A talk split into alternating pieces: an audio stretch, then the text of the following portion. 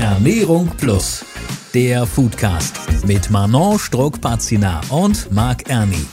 Dieser Podcast wird präsentiert vom Lebensmittelverband Deutschland. Hallo und herzlich willkommen zu der Folge 34 von Ernährung Plus, der Foodcast. Ja, und der Februar, der ist so gut wie vorbei. Wir nähern uns mit ganz, ganz großen Schritten dem Frühling und sind natürlich mittendrin in der Fastenzeit. Und da verzichten die einen ja auf Süßigkeiten, andere, die stehen eher auf Heilfasten und wiederum andere, dazu gehöre ich so ein bisschen, zumindest soll ich das jetzt im Urlaub machen. Da ist Digital Detoxing angesagt. Und ich hoffe, dass ich das durchhalte. Und Manon, wie hältst du es denn mit der Fastenzeit? Machst du da irgendwas oder bist du eher so auf gar nichts verzichten eingestellt?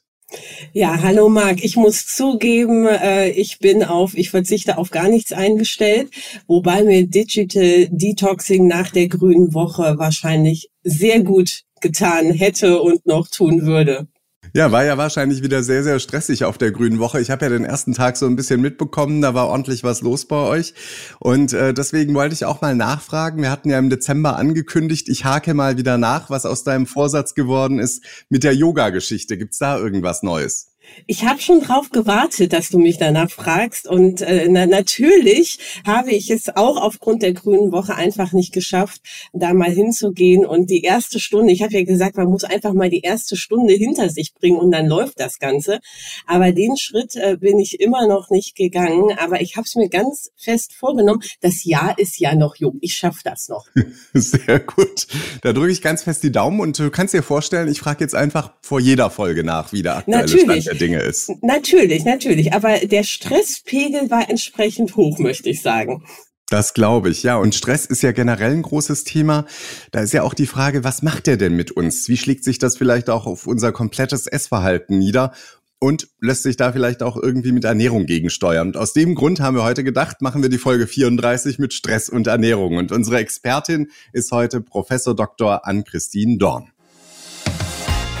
Professor Dr. Ann-Christine Dorn ist eine studierte Ernährungswissenschaftlerin und zertifizierte Ernährungsberaterin. Nach jahrelanger universitärer Forschung hat sie nun eine Professur für Culinary and Food Management an der IU am Standort Berlin übernommen. Zudem ist sie selbst erfolgreiche Podcasterin mit ihrem regelmäßig erscheinenden Format The Food Talks, in dem es um Themen wie Ernährung, Lifestyle und Osteoporose geht. Ja, hallo an Christine. Stress kennen wir ja alle, aber was passiert da eigentlich genau in unserem Körper, wenn wir Stress haben? Ja, hallo erstmal. Ich freue mich ganz doll, dass ich hier sein darf. Ja, Stress, ach, das kennt irgendwie jeder. Da gehe ich absolut bei dir mit. Das ist immer schneller, weiter, höher. Das ist ja das neue Credo von unserer Leistungsgesellschaft.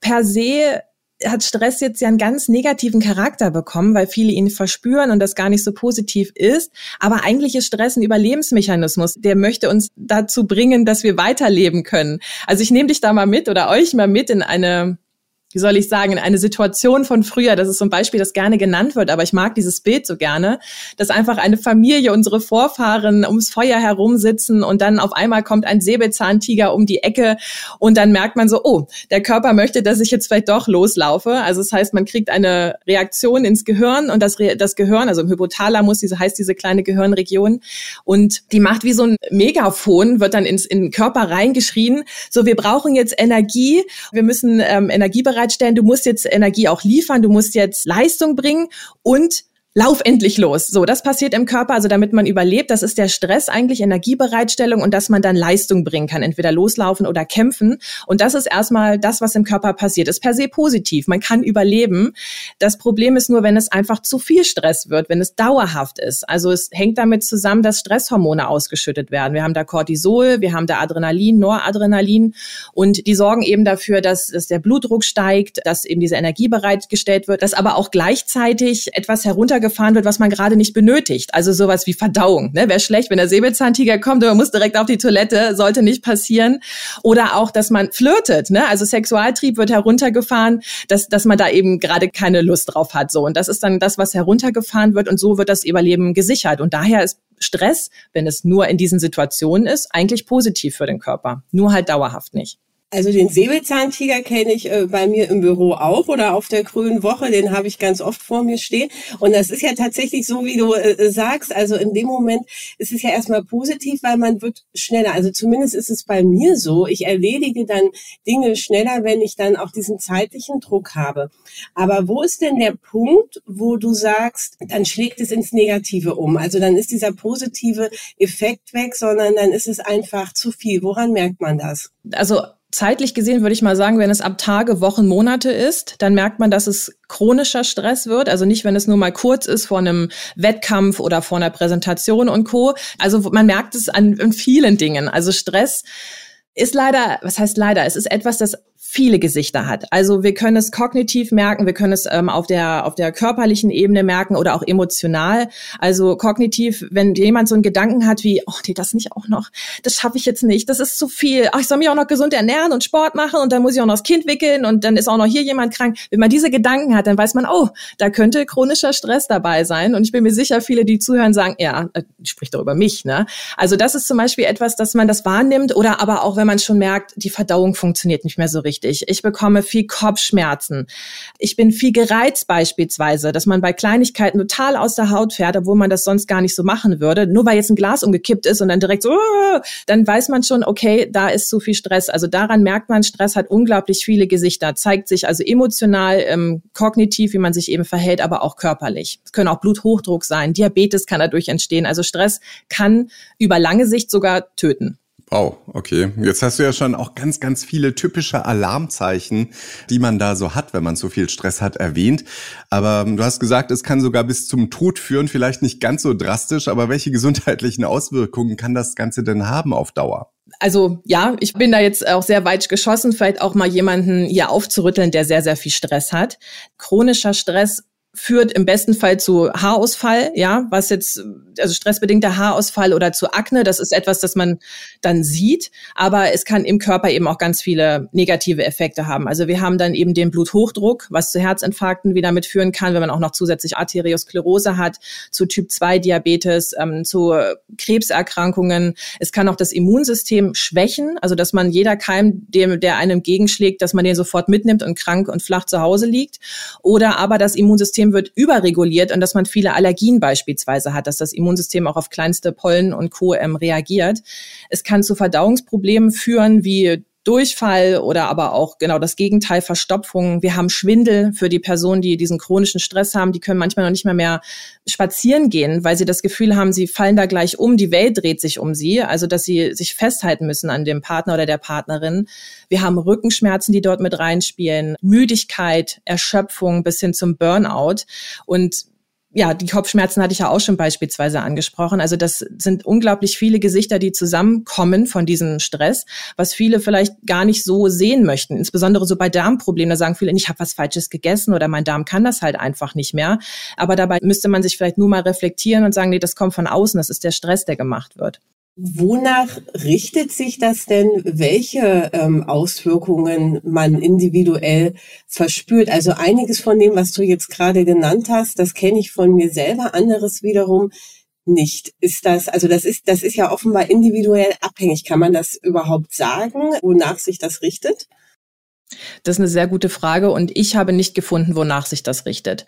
Also es gibt zum Beispiel bei der Hunger und Sättigung ein paar Dinge, wonach sich was richten kann, aber ähm, ansonsten ist Stress so komplex und so individuell, dass man nicht sagen kann, du bekommst jetzt das, du bekommst das aus folgenden Gründen, sondern jemand, der vielleicht sowieso schon keine gute Muskulatur hat im Rücken, der kann vielleicht schneller Rückenschmerzen bekommen oder die, aber es ist ähm, schwer zu sagen, wer was bekommt. Wir haben es ja jetzt vorhin schon mal ganz kurz darüber gehabt, dass gerade Fastenzeit ist. Ähm, Gibt es da irgendwelche Geschichten, wie sich das vielleicht auch auf die Stressresistenz auswirkt? Also wenn ich länger nichts esse oder wenn ich Hunger habe, bin ich zumindest nicht immer bestens gelaunt. Und deswegen die Frage, ist man da einfach grundsätzlich schneller gereizt als sonst? Hm, das ist eine schöne Frage und da verbirgt sich auch ganz viel dahinter. Die, also Fasten ist ja nicht gleich Fasten. Ne? Also wenn man jetzt zum Beispiel nur Zucker fastet oder Alkohol fastet, isst man ja noch genauso weiter. Ähm, wenn man aber ein Heilfasten macht oder ein intermittierendes Fasten, sowas wie 16 zu 8, also 16 Stunden nichts essen, 8 Stunden essen, dann kann es sein, dass sich der Metabolismus schon umstellt. Und da komme ich jetzt gleich nochmal drauf. Also ja, man kann schlechte Laune bekommen, wenn man Hunger hat. Dann gibt's auch einen schönen Begriff, der nennt sich hangry sein, also setzt sich zusammen aus Hunger und angry, also Hunger und wütend sein, hangry, also kann man dann dem Partner, der Partnerin beim nächsten Mal sagen, na, bist du hangry, brauchst du was zu essen? ähm, das, das gibt es halt wirklich. Also das mit dem hangry hängt dann damit zusammen, dass so eine Unterzuckerung stattgefunden hat. Dann ähm, führt es dazu, dass das Gehirn einfach so ein bisschen unterversorgt ist, man so ein bisschen konzentrationsschwächer ist und somit können Emotionen nicht mehr so gut gesteuert werden. Und dann kommt die Wut voll raus, ne, in diesem Moment. So, aber kommen wir jetzt mal zum Fasten. Also Fasten per se. Ich habe eine Meta-Analyse mir mal angeschaut, auch ähm, von 2021. Die fand ich sehr, sehr spannend. Ähm, also eine Meta-Analyse bedeutet, ganz viele Studien wurden analysiert und mal in einer zusammengefasst und ausgewertet. Und das normale Fasten, ja, es kann ein bisschen den Stress reduzieren, insbesondere wenn man auch Zucker weglässt, weil man diese Schwankungen nicht hat im Blutzucker. Das macht sehr, sehr viel mit einem. Auch wenn Alkohol weggelassen wird, macht das sehr, sehr viel mit einem.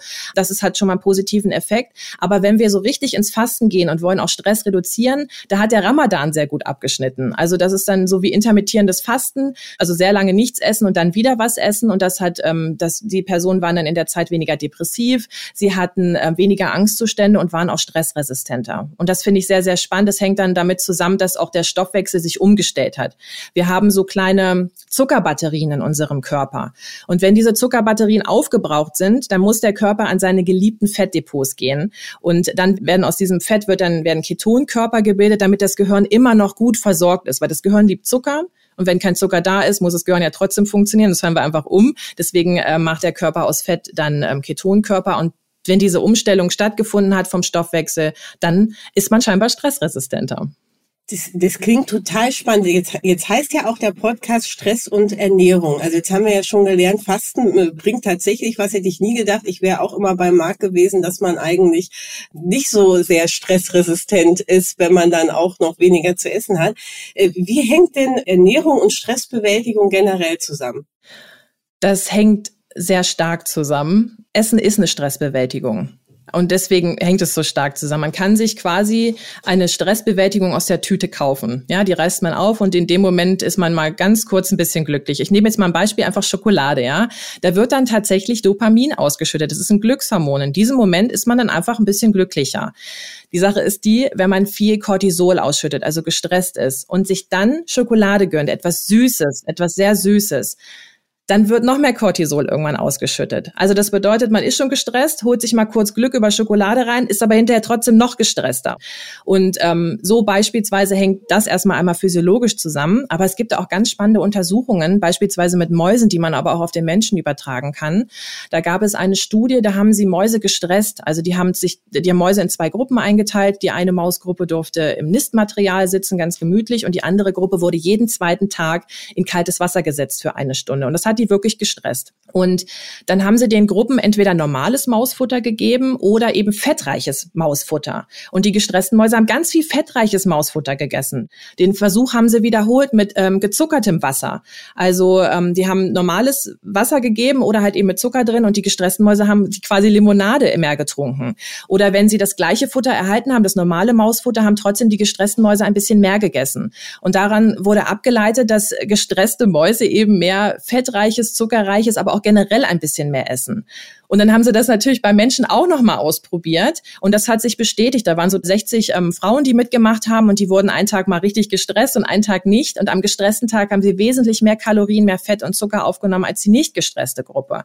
Finde ich wahnsinnig spannend. Und wenn man sich mal auch selber beobachtet oder auch andere Menschen im Freundeskreis, Partner, Partnerin, da fällt vielleicht sowas auf wie dieses Stressessen im Alltag, dieses Naschen zwischendurch. Oh, ich brauche jetzt so ein Glücksgefühl, ich, ich muss jetzt mal runterkommen. Oder dieses typische Binge Binge-Eating am Abend, das ist auch sowas, was mit Stressessen zu tun hat. Wenn man den ganzen Tag funktioniert hat und kommt abends nach Hause, der Stresspegel reduziert sich ein bisschen, man schmeißt sich aufs Sofa und macht sich dann was Süßes auf oder was Salziges, je nachdem, was man in diesem Moment einfach haben möchte, was, was einem gut tut, was man vermeintlich denkt, was einem gut tut. Und dann möchte der Körper sich eigentlich nur wieder Reserven, Energiereserven besorgen für den nächsten Tag. Also es wird quasi wieder aufgefüllt und somit isst man bei Stress für gewöhnlich ein bisschen mehr und kann eben auch zunehmen durch Stress. Naja, ich meine, wir alle reagieren ja letztlich auch ein bisschen unterschiedlich auf Stress. Wir haben jetzt schon mal gehört, was Mäuse machen sozusagen, wie man das dann auch auf die Menschen so ein bisschen umwandeln kann. Aber viele essen ja auch einfach nebenher irgendwie, vielleicht auch beim Arbeiten, wenn sie richtig unter Stress stehen. Und wovon hängt das eigentlich auch so ein bisschen ab, wie wir grundsätzlich in Stresssituationen reagieren?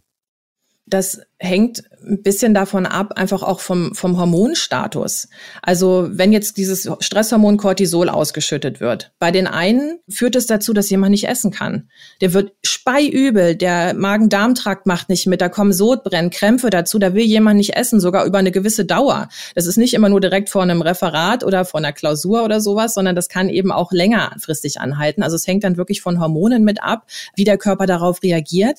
Aber wenn jetzt wieder das Beispiel kommt, wo man mehr isst quasi, da hängt es von anderen Hormonen wieder ab. Da ist es nicht nur das Cortisol, sondern auch beispielsweise Insulin und Leptin. Insulin ist das Hormon, das den Zucker aus dem Blut holt, weil viel Zucker im Blut ist ungesund. Aber durch zu viel Stress funktioniert das nicht mehr so richtig. Und dann gibt es den, würde ich mal sagen, nicht Gegenspieler ist es nicht, aber das Leptin, das sorgt dafür, dass man eigentlich satt ist, dass man sich satt fühlt. Die Fettzellen geben dann an, an das Gehirn so eine Rückkopplung, danke, ich bin satt, mehr brauche ich nicht. Aber bei Menschen, die chronisch gestresst sind beispielsweise, die essen trotzdem weiter, weil diese Sättigung nicht mehr ankommt. Das ist so wie so ein Brief, den man ans Gehirn schickt, der aber niemals ankommt. Und somit verhält sich jeder beim Essen bei Stress eben total unterschiedlich. Ähm, hängt halt damit an, ob man, ob die Hormone noch richtig funktionieren oder halt eben nicht. Jetzt muss ich mal eine ganz blöde Nachfrage stellen. Klischee-mäßig. Ist es denn so, dass äh, Männer und Frauen unterschiedlich auf Stress reagieren? Nein, also es wird ja immer Frauen nachgesagt, dass sie dann eine ganz große Zicke werden, wenn sie hungrig sind. Und da gibt's auch ganz viele Reels und lustige Sketche darüber. Aber Männer können das genauso. Muss man sich einfach nur mal anschauen, wenn ein Mann unterzuckert ist, ist es genauso. Also es sind die Hormone, die bei Männern und Frauen gleich funktionieren. Jetzt hast du ja eben schon ganz viel zum Thema Zucker und Fett erzählt, was man so braucht in stressigen Situationen oder was man meint äh, zu brauchen. Wie ist das denn mit äh, Vitaminen und Mineralstoffen? Gibt es da äh, bestimmte Mikronährstoffe, auf die wir vor allem auch achten sollten, wenn wir unter Stress stehen? Ja, also Stress kann ein Nährstoffräuber sein und aus diesem Grund macht es Sinn, sich sehr ausgewogen und abwechslungsreich zu ernähren, um in diesen Nährstoffmangel nicht reinzukommen. Also es gibt zwei sehr prominente Beispiele, wo Stress äh, im Körper Nährstoffe raubt. Das ist zum einen das Vitamin C, weil es für die Produktion von Stresshormonen eben auch verwendet wird. Dann, wenn man zusätzlich beim Stress auch noch Zucker isst, ist es ganz spannend, dass nämlich Zucker und Vitamin C ähnliche Transportmechanismen im Körper haben und Aufnahmemechanismen sodass die beiden miteinander konkurrieren und dann äh, weniger Vitamin C aufgenommen wird. Und das andere prominente Beispiel ist das Magnesium, das ebenfalls ja verbraucht wird durch Stress. Das heißt, wenn man sich da entsprechend ernährt und entsprechende Vitamine und Mineralstoffe, wenn wir die zu uns nehmen, dann hilft das auch, Stress besser bewältigen zu können? Ja, es gab Studien, wo hoch, hochdosiertes Vitamin C ProbandInnen verabreicht wurde, die sich danach auch physiologisch weniger gestresst gefühlt haben. Das gleiche wurde auch mal mit Menschen durchgeführt, die Typ-2-Diabetes haben, die ja auch körperlich Stress eben haben, also durch diese Krankheit. Auch dort haben zwei hohe Gaben an Vitamin C über vier Monate lang den Stress ebenfalls reduziert und auch diese Glukosespitzen, diese Zuckerspitzen nach dem Essen. Also dort kann man wirklich sagen, dass diese, wenn man damit ausreichend versorgt ist, dass es den Stress abmildern kann.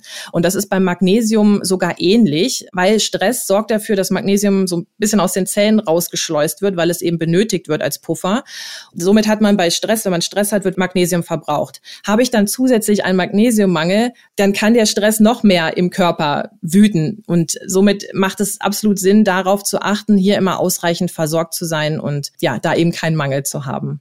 Also Magnesium ähm, ist ja auch bekannt so als Mineralstoff, den man ja auch zu sich nehmen sollte, wenn man zum Beispiel sehr sportlich aktiv ist, ähm, weil er für den Energiestoffwechsel ja auch gebraucht wird. Ich hätte jetzt zum Beispiel gedacht, dass das der Grund ist, weil man ja auch so viel Energie äh, verbraucht, wenn man Stress hat, dass eben sich dann der Magnesiumbedarf erhöht.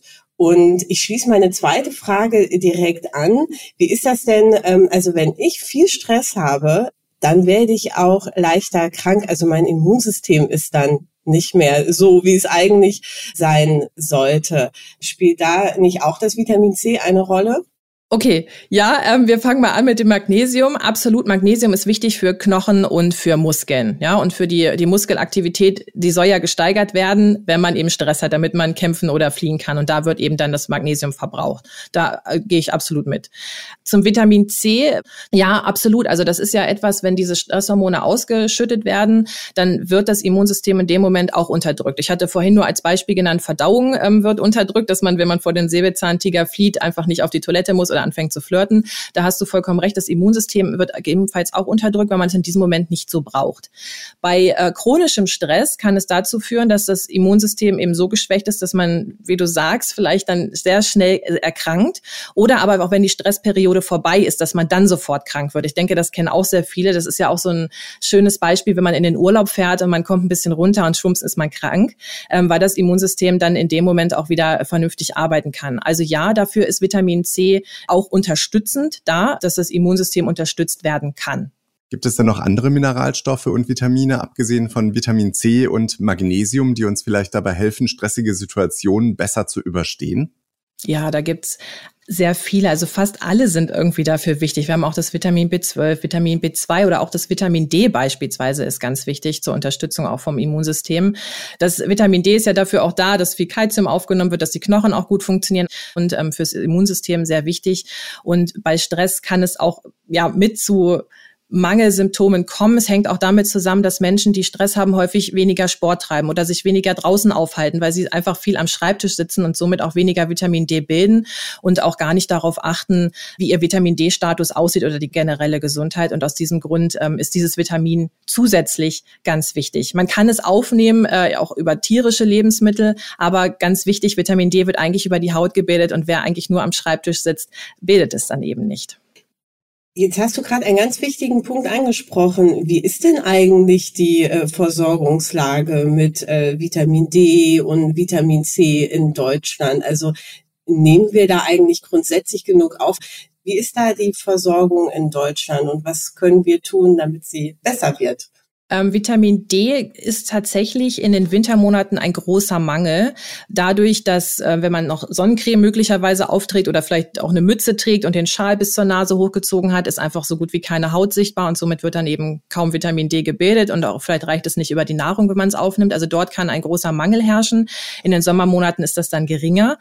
Mm, bei Vitamin C ist der Mangel nicht wirklich vorhanden in der Gesellschaft. Also es gibt die nationale Verzehrsstudie von der Deutschen Gesellschaft für Ernährung, die ähm, einfach gezeigt hat, dass man, dass die von Männern und Frauen diese Menge eigentlich erreicht wird. Die Sache ist die, wenn man dann wirklich mehr Bedarf hat, also dazu habe ich ehrlich gesagt keine Zahlen gefunden, wie viel mehr Prozent, aber ich habe eine Zahl gefunden, wie das bei Rauchern aussieht. Und wie das zusammenhängt, sage ich gleich mal. Rauchende Personen, also Zigaretten oder auch dieses ähm, Dampfen, das sorgt dafür, dass man einen höheren Vitamin C-Umsatz einfach auch hat, weil es oxidativen Stress im Körper gibt, wie eben auch bei normalem Stress. Und das ist eben die Zahl mit 40 Prozent hat man dort mehr. Also dort sollte man dann eben mehr Vitamin C aufnehmen.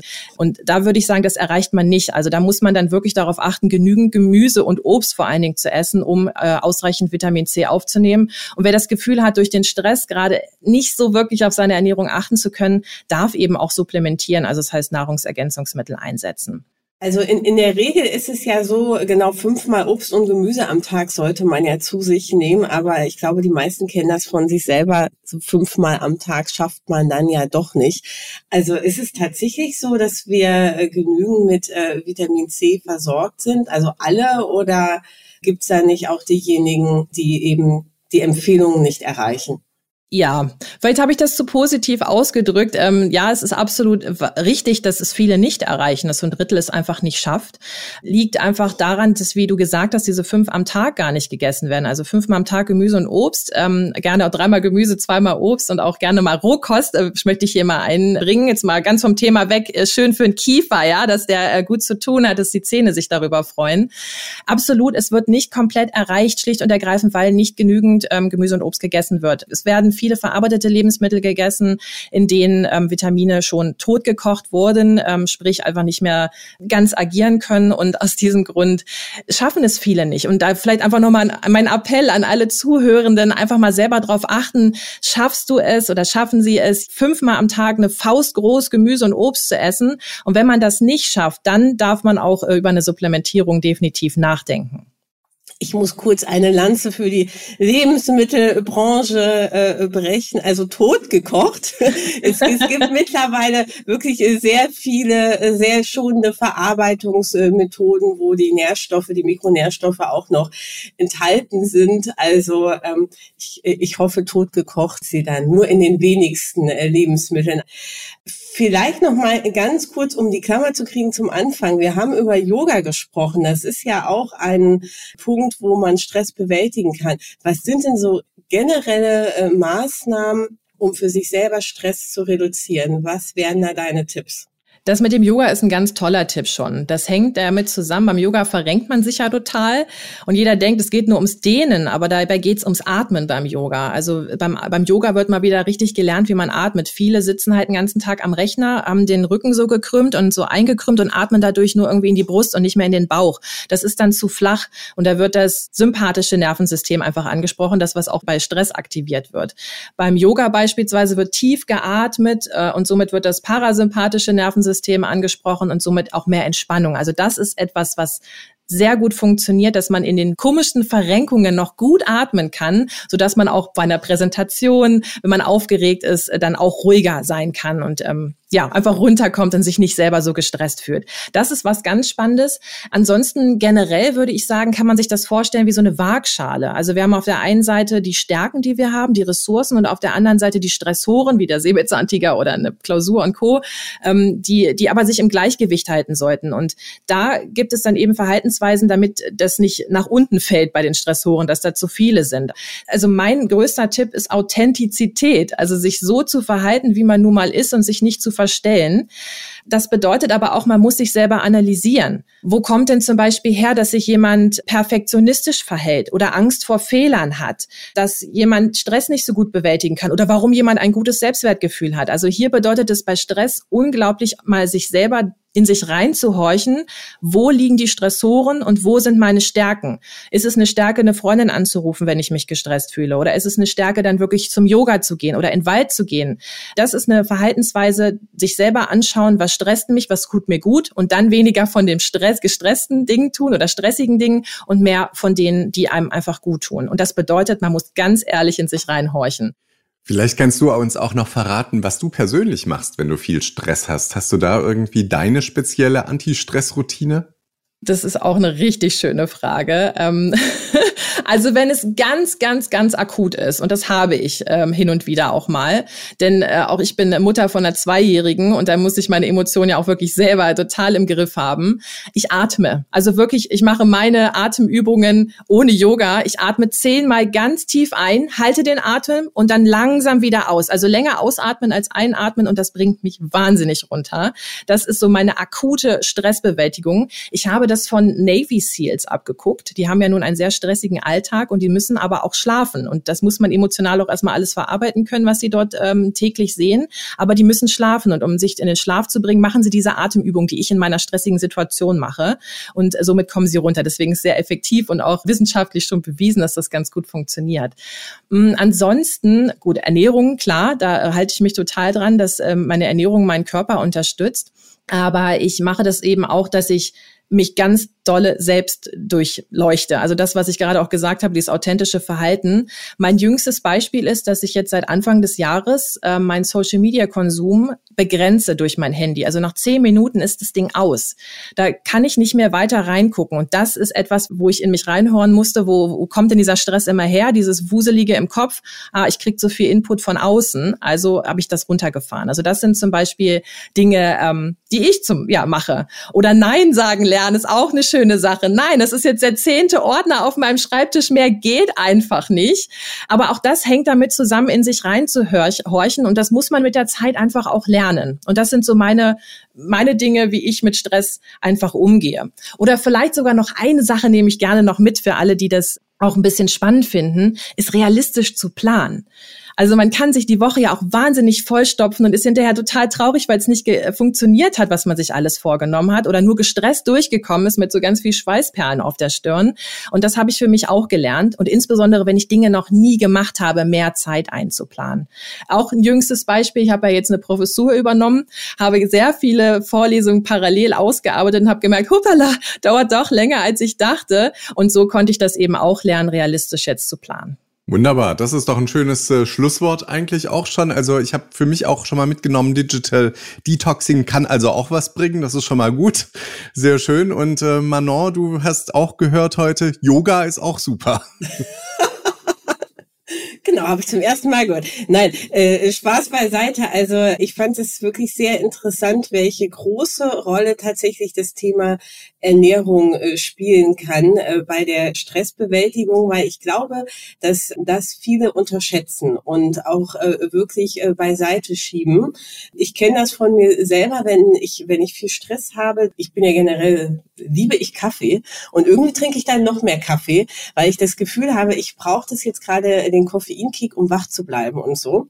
Ich achte aber überhaupt nicht darauf, dass ich solche äh, Mikronährstoffe wie äh, Vitamin C oder Vitamin D oder Magnesium äh, ausreichend zu mir nehme. Und deshalb war das jetzt gerade nochmal so ein richtig guter Weckruf, dass man dann wirklich darauf achtet, sich auch ausgewogen zu ernähren und vielleicht auch darüber nachdenkt, wenn man merkt, man schafft es nicht, äh, weil man zum Beispiel zu wenig isst. Das äh, wäre zum Beispiel bei mir eher der Fall, dass man dann eben auch sicher helfen kann, zum Beispiel mit Nahrungsergänzungsmitteln. Also von daher dieser Weckruf Ernährung ist wirklich wahnsinnig wichtig bei der Stressbewältigung. Den fand ich äh, sehr gut und natürlich auch das äh, realistisch bleiben, das Zeitmanagement und tatsächlich auch dieses dieses Atmen kenne ich auch, ne? Mutter von zwei Kindern, einfach mal durchatmen.